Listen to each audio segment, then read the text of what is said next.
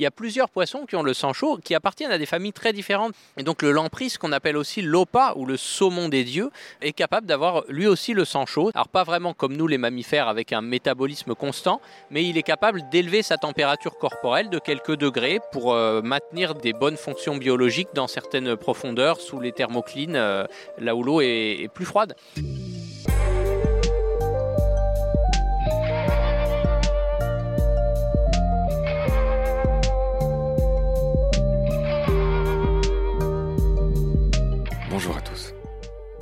Bill François est passionné par tout ce qui vit dans l'eau.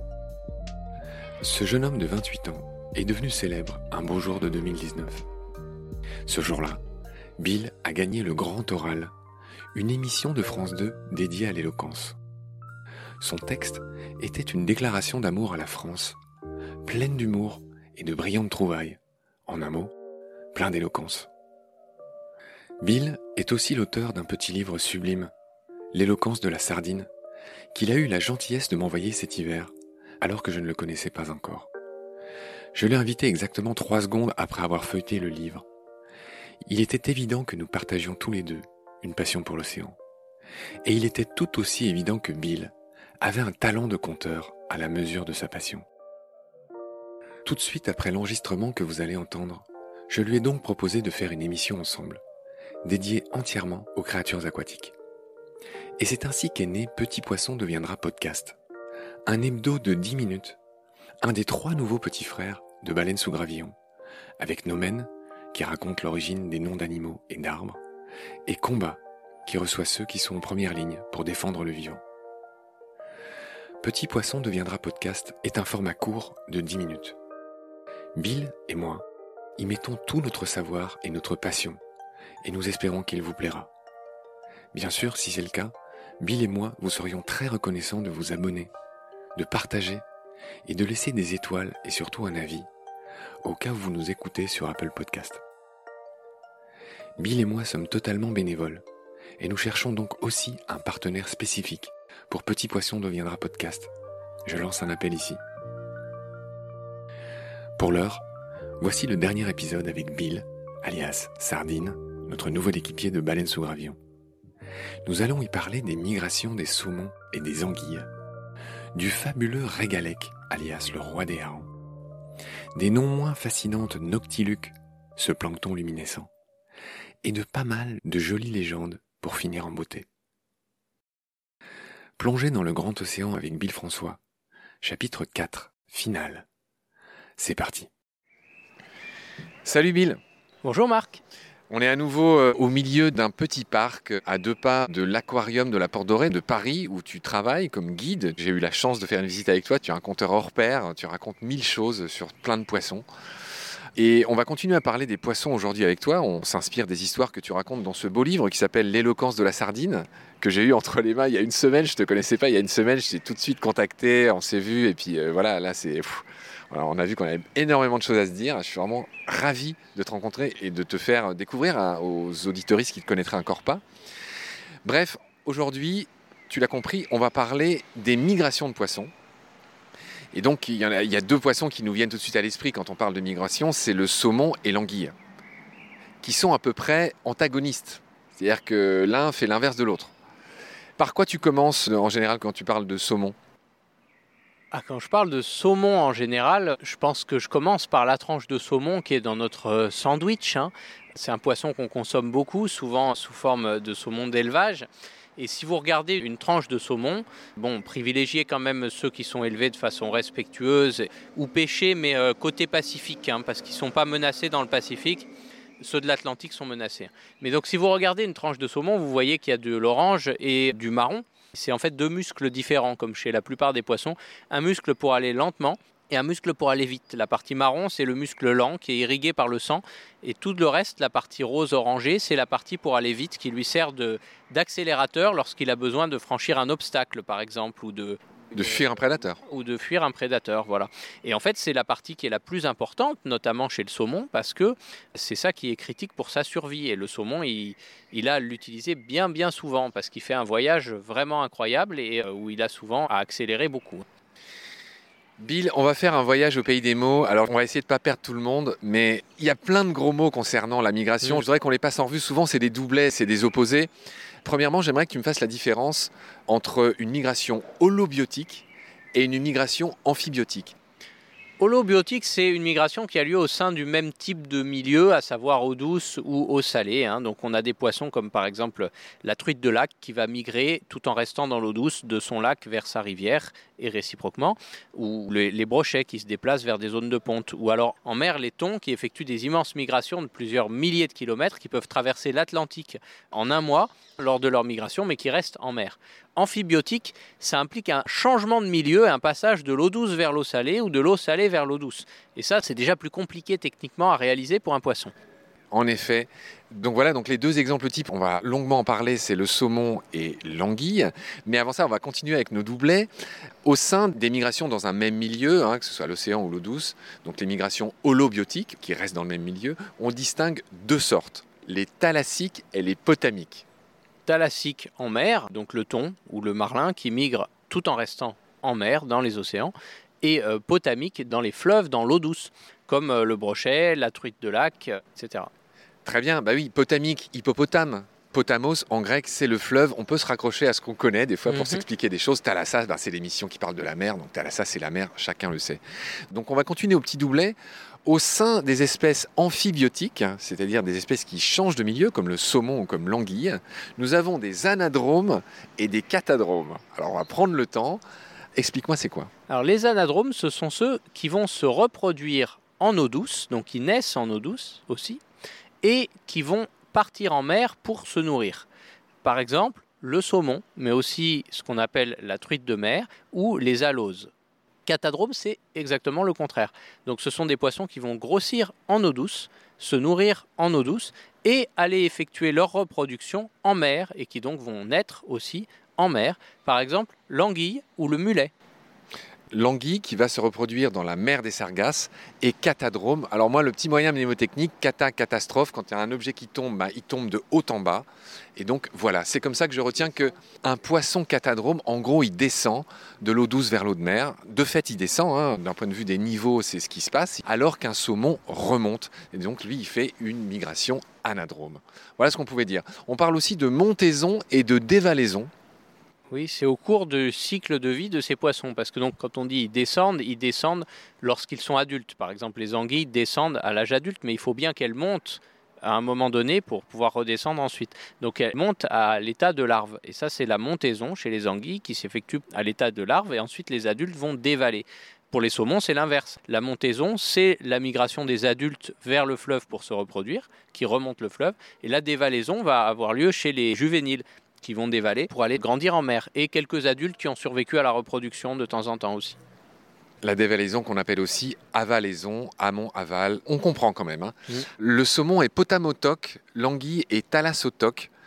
Et là encore, c'est un beau mot. Toc, cette racine, l'étymologie nous dit que ça veut dire enfantement.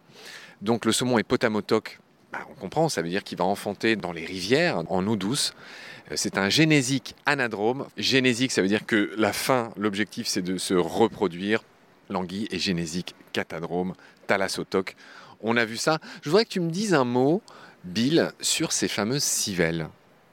Les civelles, ce sont les larves des anguilles. Donc, on sait que les anguilles naissent dans la mer des Sargasses. Alors, c'est loin, hein, c'est dans les Caraïbes. Hein. C'est à plus de 6000 km d'ici. Et ces petites larves qui naissent toutes là-bas dans des conditions très mystérieuses. Hein. On a su euh, très récemment que les anguilles se reproduisaient là-bas et on ne sait toujours pas exactement comment elles se reproduisent. Mais ce qu'on sait, c'est qu'elles vont ensuite nager jusque chez nous. Et même jusqu'ici, là, donc on est euh, actuellement près du bois de Vincennes, à la porte dorée. Et dans les étangs et les lacs qu'il y a dans le bois de Vincennes, euh, l'association de pêche locale qui s'occupe de protéger le milieu aquatique et de faire des suivis des populations piscicoles a été surprise de trouver des anguilles. Et en fait, les civelles étaient remontées jusqu'ici alors qu'il n'y a aucun lien entre ces étangs et la mer via un, quelconque fleuve ou rivière. Ce qui veut dire qu'elles sont passées par des caniveaux, des égouts, des résurgences, qu'elles ont sans doute rampé aussi à travers la forêt pour arriver à grandir dans des étangs. Donc elles colonisent vraiment partout. On les retrouve même dans des fontaines publiques, dans des jardins, dans des égouts, dans des puits. Dès qu'elles se trouvent un coin tranquille où, grandir et se nourrir, pour ensuite un jour repartir par le même chemin jusque dans la mer des Sargasses. 6000 km à nouveau, mais cette fois 6000 km sans se nourrir. La dévalaison des anguilles, le voyage retour vers la mer des Sargasses se fait sans se nourrir. Personne ne sait comment elles font pour faire 6000 km sans manger. Un ange ou plutôt une ambulance passe. On s'excuse auprès des auditoristes de tout ce boucan. Euh, on fait ce qu'on peut. On a essayé de s'isoler un peu du bruit, mais voilà, il y, a quand même évidemment des grands axes routiers euh, là où on est. C'est intéressant ce que tu viens de me dire sur l'anguille. Les saumons, euh, quant à eux, quand ils essaient de remonter l'Allier, hein, qui est cet affluent de la Loire, ont eu aussi beaucoup de problèmes. Est-ce que tu peux me dire un mot sur ce problème que posent pour les saumons les barrages hydroélectriques? C'est plus qu'un problème, c'est ce qui fait qu'il n'y a quasiment plus de saumon chez nous en France, alors qu'autrefois, c'était une espèce tellement abondante que dans certaines usines situées près des fleuves, les patrons étaient obligés de signer qu'ils ne serviraient pas du saumon plus de 5 fois par semaine à leurs ouvriers. Alors qu'aujourd'hui, le saumon sauvage, il n'y en a quasiment plus, étant donné que ces barrages les empêchent de remonter les fleuves pour se reproduire tout simplement mais aussi dégrade le milieu, euh, cause des envasements de certains fleuves. C'est un véritable drame. Et sur les quelques fleuves où il n'y a pas de barrage, il y a aussi un, gros problème de pêche professionnelle au filet, notamment sur l'Adour, qui a une des dernières populations de saumon euh, en bonne santé. Eh bien, euh, plus de 60% des saumons sont pêchés chaque année pour l'industrie du saumon de luxe. Le barrage de Poutès, construit en 1941, sur l'Allier, oui. Sur l'Allier, est en train d'être aménagé ça serait une bonne nouvelle. Hein. Il y a des décennies de combats pour essayer de permettre au saumon de revenir se reproduire. Mais voilà, ce barrage est en cours d'aménagement. Il serait euh, apparemment ouvert trois mois par an pour permettre euh, au saumon de remonter. Et euh, comme tu l'as dit, des saumons, il n'y en a quasiment plus. Voilà, il faut espérer que les aménagements des ouvrages, alors sur certains fleuves, ça a eu de l'effet. Hein. Sur la Seine, on voit que les aloses commencent à remonter en grande quantité grâce à ça. Justement, c'est en ce moment la saison où elles remontent. Sur la Seine, on, voit que ça s'améliore, même s'il y a encore des barrages qu'il faut faire sauter ou aménager. Il faut espérer que sur l'Allier, on arrive à vite se débarrasser de ce problème, parce que c'était un des plus grands euh, fleuves à saumon depuis la préhistoire. C'est connu pour ça. C'est des travaux énormes. Hein. Bill, alors là, pour le coup, mon enchaînement, il va pas être royal, mais j'ai envie de parler d'un autre poisson très connu, enfin qui est mythique, c'est le régalec, le roi des harengs. Le lien qui est très artificiel que je vais trouver, c'est que les harengs migrent aussi. Et donc euh, voilà, le roi des harengs. Déjà, première question, est-ce qu'il est réellement apparenté au hareng alors, il n'est pas apparenté au hareng, il n'est pas leur roi non plus, mais il est souvent vu en compagnie de harengs. Je pense qu'il en chasse aussi de temps en temps, et c'est pour ça que les pêcheurs l'ont appelé roi des harengs. C'est un surnom. Le régalec, les auditoristes qui nous écoutent ne s'en doutent peut-être pas, mais c'est tout simplement un des poissons. On pense qu'il aurait donné naissance au mythe du serpent de mer. Décris-moi ce poisson incroyable, à quoi ça ressemble ça ressemble à un serpent de mer. En fait, c'est une sorte de long ruban qui peut faire 11 euh, ou 12 mètres de longueur, alors qu'il fait à peine quelques dizaines de centimètres de largeur. Hein. C'est vraiment un ruban aplati. D'ailleurs, certains l'appellent le poisson ruban. C'est argenté, ça a une immense crête rouge au-dessus de la tête comme une sorte de dragon. Et euh, ça peut nager en vertical, à l'envers, à reculons, euh, en ondulant. Il monte et il descend dans la colonne d'eau il monte et il descend dans la colonne d'eau euh, parce qu'il vit en général à des grandes profondeurs, mais il fait des migrations verticales. Beaucoup de poissons font des migrations verticales de souvent plusieurs centaines de mètres, voire milliers de mètres dans la colonne d'eau entre le jour et la nuit pour euh, consommer le plancton. Mais lui, il le fait en nageant à la verticale. Donc c'est un ruban vertical, c'est très impressionnant. Et là, je renvoie à l'épisode avec Pierre Molot. Pierre nous avait expliqué dans cet épisode concernant le plancton qu'effectivement, le plancton est à l'origine de la chaîne alimentaire dans les océans. Et effectivement, on comprend bien qu'à cause de la lumière, ben, le plancton immigre aussi verticalement. Et donc, les poissons qui mangent du plancton suivent ce plancton. Et donc, toute la chaîne bouge de cette manière-là. C'est ce que tu viens d'expliquer. C'est ça, l'océan est un, ascenseur permanent entre le jour et la nuit euh, où les, espèces bougent comme ça. Donc ce Regalecus glen, G-L-E-S-N-E, e, c'est son petit nom euh, latin, se nourrit de noctiluques et de céphalopodes. Alors les céphalopodes, on voit ce que c'est.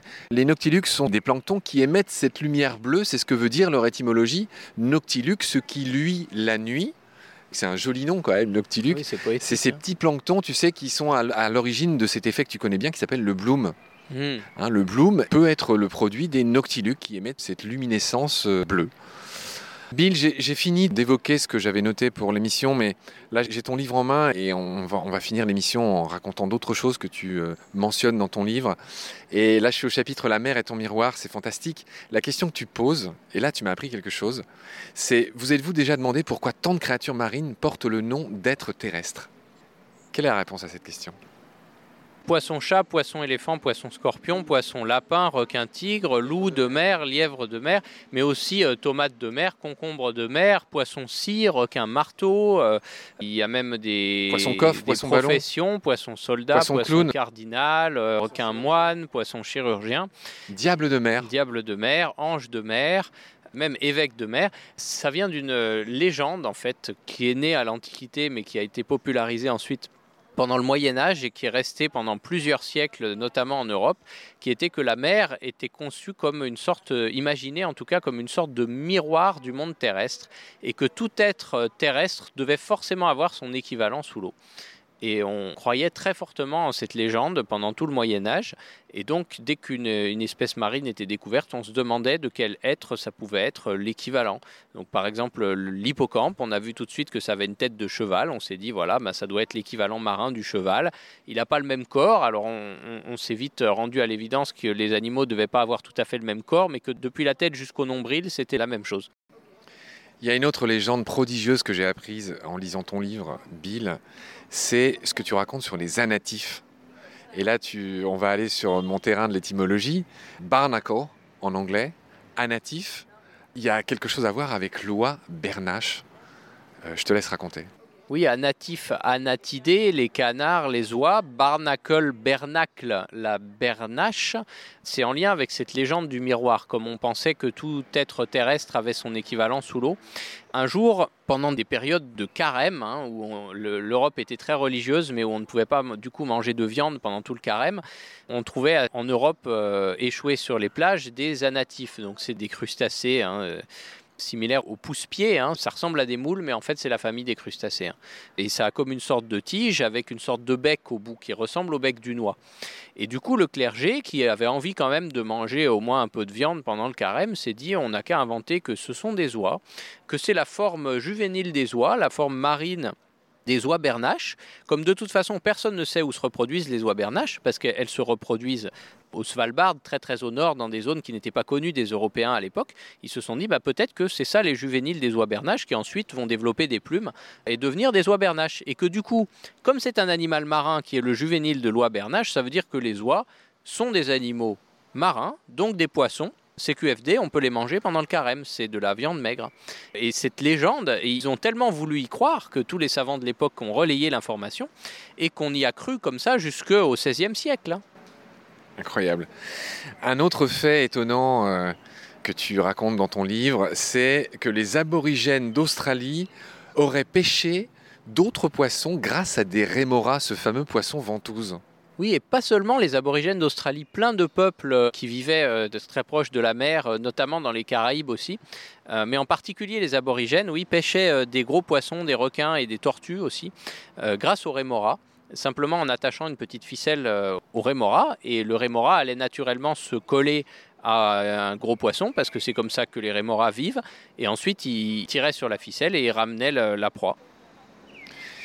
Un peu plus loin, tu racontes cette légende de Old Tom, un orque particulier. C'est une légende qui a débuté avec les aborigènes aussi, qui en fait chassaient les baleines à l'aide des orques, d'une population d'orques euh, au sud de l'Australie ces aborigènes ont transmis cette connaissance aux premiers colons, à une famille de colons qui s'appelait les Davidson et qui euh, payaient en fait leurs marins aborigènes autant que les blancs, ce qui était très rare à l'époque. Et en, reconnaissance, en, signe de respect, ils leur ont transmis cette connaissance. Et du coup, les Davidson sont devenus les amis des orques et ont, ont développé la technique des aborigènes en fait pour chasser les baleines à l'aide des orques. Et Old Tom était un de ces orques, un des plus charismatiques, qui était l'ami des chasseurs de baleines et qui les aidait à repérer les baleines et à les capturer. Alors, ils n'en capturaient que très peu et vraiment juste la quantité dont ils avaient besoin pour survivre dans, cette époque qui était très difficile. Contrairement aux, baleiniers industriels, par exemple norvégiens, qui décimaient les populations, cette chasse-là s'effectuait de manière très respectueuse à bord de barques et toujours la langue de la baleine était offerte aux orques en signe de reconnaissance. J'ai vu des vidéos effectivement de killer whale, donc des orques, hein, c'est le nom anglais euh, des orques et polars, qui attaquent des baleineaux et qui ne mangent que la langue ou le foie. C'est la partie qu'ils préfèrent, probablement la plus nutritive. Et peut-être la plus facile à manger, euh, la moins coriace. Bref, autre chose, tu parles beaucoup des thons, évidemment, on a compris que c'était un de tes c'est peut-être ton animal totem. Si un jour tu fais partie de notre équipe, je pense qu'il y a de grandes chances que tu deviennes thon euh, chez nous, thon rouge, et ça sera prononcé avec respect, J'espère. bien sûr. À propos du thon, tu écris que c'est l'un des seuls poissons à avoir le sang chaud, et là le mien n'a fait qu'un tour, car dans notre équipe, le rédacteur en chef de Baleine sous Gravillon s'appelle Pierre-Antoine, Pierre-Antoine Picabea. Je le salue ici, je le remercie pour tout ce qu'il fait. Et son totem, figure-toi que c'est l'empris. Ah, Est-ce que oui. tu connais le lampris Et est-ce que tu as vu le lien venir avec le Bien thon sûr. qui serait un des seuls poissons à sang chaud Non, je dis non. Il y a Pierre, il y a mon lampris de notre équipe qui a aussi le sang chaud. Oui, mais et si on avait d'ailleurs euh, quelqu'un dans votre équipe qui avait le totem grand requin blanc, requin mako ou encore euh, espadon xiphias, ils, ils auraient aussi le sang chaud. Il y a plusieurs poissons qui ont le sang chaud, qui appartiennent à des familles très différentes par ce qu'on appelle une convergence évolutive. Soumis aux mêmes contraintes de l'environnement, ils ont développé une faculté similaire mais indépendamment. Et donc le lampris, qu'on appelle aussi l'opa ou le saumon des dieux, est capable d'avoir lui aussi le sang chaud, c'est-à-dire, alors pas vraiment comme nous les mammifères avec un métabolisme constant, mais il est capable d'élever sa température corporelle de quelques degrés pour euh, maintenir des bonnes fonctions biologiques dans certaines profondeurs sous les thermoclines, euh, là où l'eau est, plus froide. Mais c'est aussi le cas des espadons xiphias, c'est aussi le cas des requins mako, des requins blancs et de plusieurs espèces de thons. Bill, tu as souhaité qu'on parle aussi de la nacre et de la légende de la toison d'or. Oui, la grande nacre, c'est un coquillage incroyable. C'est une des plus grandes moules du monde, un coquillage nacré magnifique qui est en train de disparaître, hélas, à cause d'un parasite en Méditerranée. On espère euh, que les scientifiques réussiront à la sauver. C'est un coquillage emblématique de la Méditerranée. Et ce coquillage est paradoxalement à l'origine de la légende de la toison d'or. Enfin, c'est ce que supposent euh, les amateurs de mythologie et, et historiens. C'est qu'en fait, à l'aide de ce coquillage, en utilisant les petites fibres qui retiennent ce coquillage à son rocher, les Grecs anciens et même avant eux euh, les Phéniciens Le byssus, en hein. tiraient, voilà, le- les fibres de byssus, ils en tiraient un tissu magique, magnifique, doré, qui était une des étoffes les plus chères du monde et qui l'est toujours d'ailleurs, parce qu'il y a encore une personne sur Terre qui sait en produire. C'est une tradition millénaire qui s'est propagée et euh, en Sicile, il y a encore une personne qui sait en faire, mais une seule. Et ce tissu doré, ça a été une étoffe qui a vêtu les papes, les rois, les empereurs euh, à travers les siècles. Ah oui, d'où la toison d'or. D'où la toison d'or. Parce que, alors c'est sur la route de la soie, hein, les marchands grecs amenaient des ballots de cette étoffe dorée et euh, expliquaient au départ sans doute d'où ça venait. Et euh, les Chinois qui le vendaient étaient incrédules parce que de l'étoffe dorée qui vient d'un coquillage, ça paraît quand même absurde. Et on retrouve des registres de marchands chinois qui racontent qu'ils trouvaient ça absurde, cette histoire des Grecs, et qui pensaient que ça venait plutôt sans doute d'un mouton euh, au, pelage doré. Et donc peu à peu, les Grecs ont abandonné de faire croire aux Chinois euh, que ça venait vraiment d'un coquillage et ont commencé à raconter l'histoire de la toison d'or, en prétendant que ce tissu venait d'un mouton doré. Et c'est comme ça que l'histoire de la toison d'or est devenue, euh, et ensuite donné lieu à des légendes avec Jason et les Argonautes, etc. C'est vraiment un regret que je vais clore cet épisode. J'aurais parlé avec toi encore pendant des heures, cher Bill. Ah, mais moi aussi. Merci de ta patience, euh, de tout ce que tu nous as appris. Vraiment, je pense qu'on va se revoir très vite. Merci à toi, c'est un super moment. Voilà, en tout cas, vraiment, je suis, je suis vraiment ravi de ton ouverture, de ta sympathie, de ta curiosité. On doit filer, je vais abréger parce que tu as une nouvelle visite. Je vais t'y accompagner. J'aurai encore la chance d'apprendre plein de trucs sur plein de poissons. Euh, Je vais te suivre euh, à l'aquarium et j'invite tous ceux qui nous écoutent à venir euh, t'y rencontrer. On te Avec souhaite grand plaisir. longue vie là-bas, à l'aquarium de la Porte Dorée à Paris. Salut Bill, un grand merci et à très vite. Je te réinviterai, je pense. Merci à toi, à bientôt.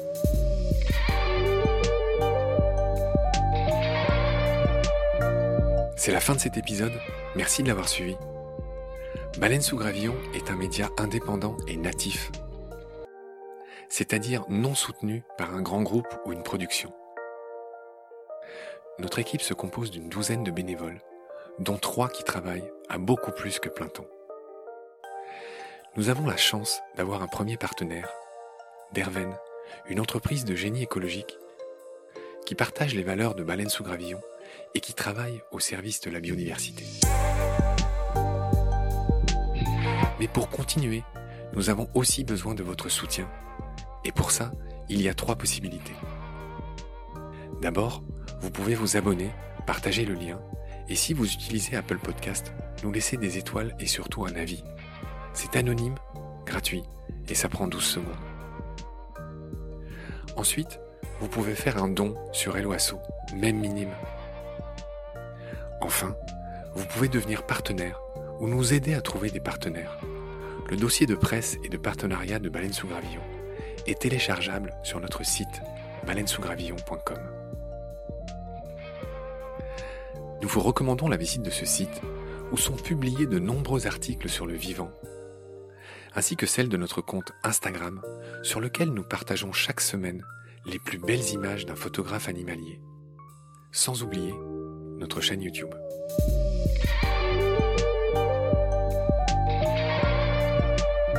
Nous vous recommandons aussi de jeter une oreille sur les trois petits frères, trois nouveaux podcasts de Baleine sous Gravillon.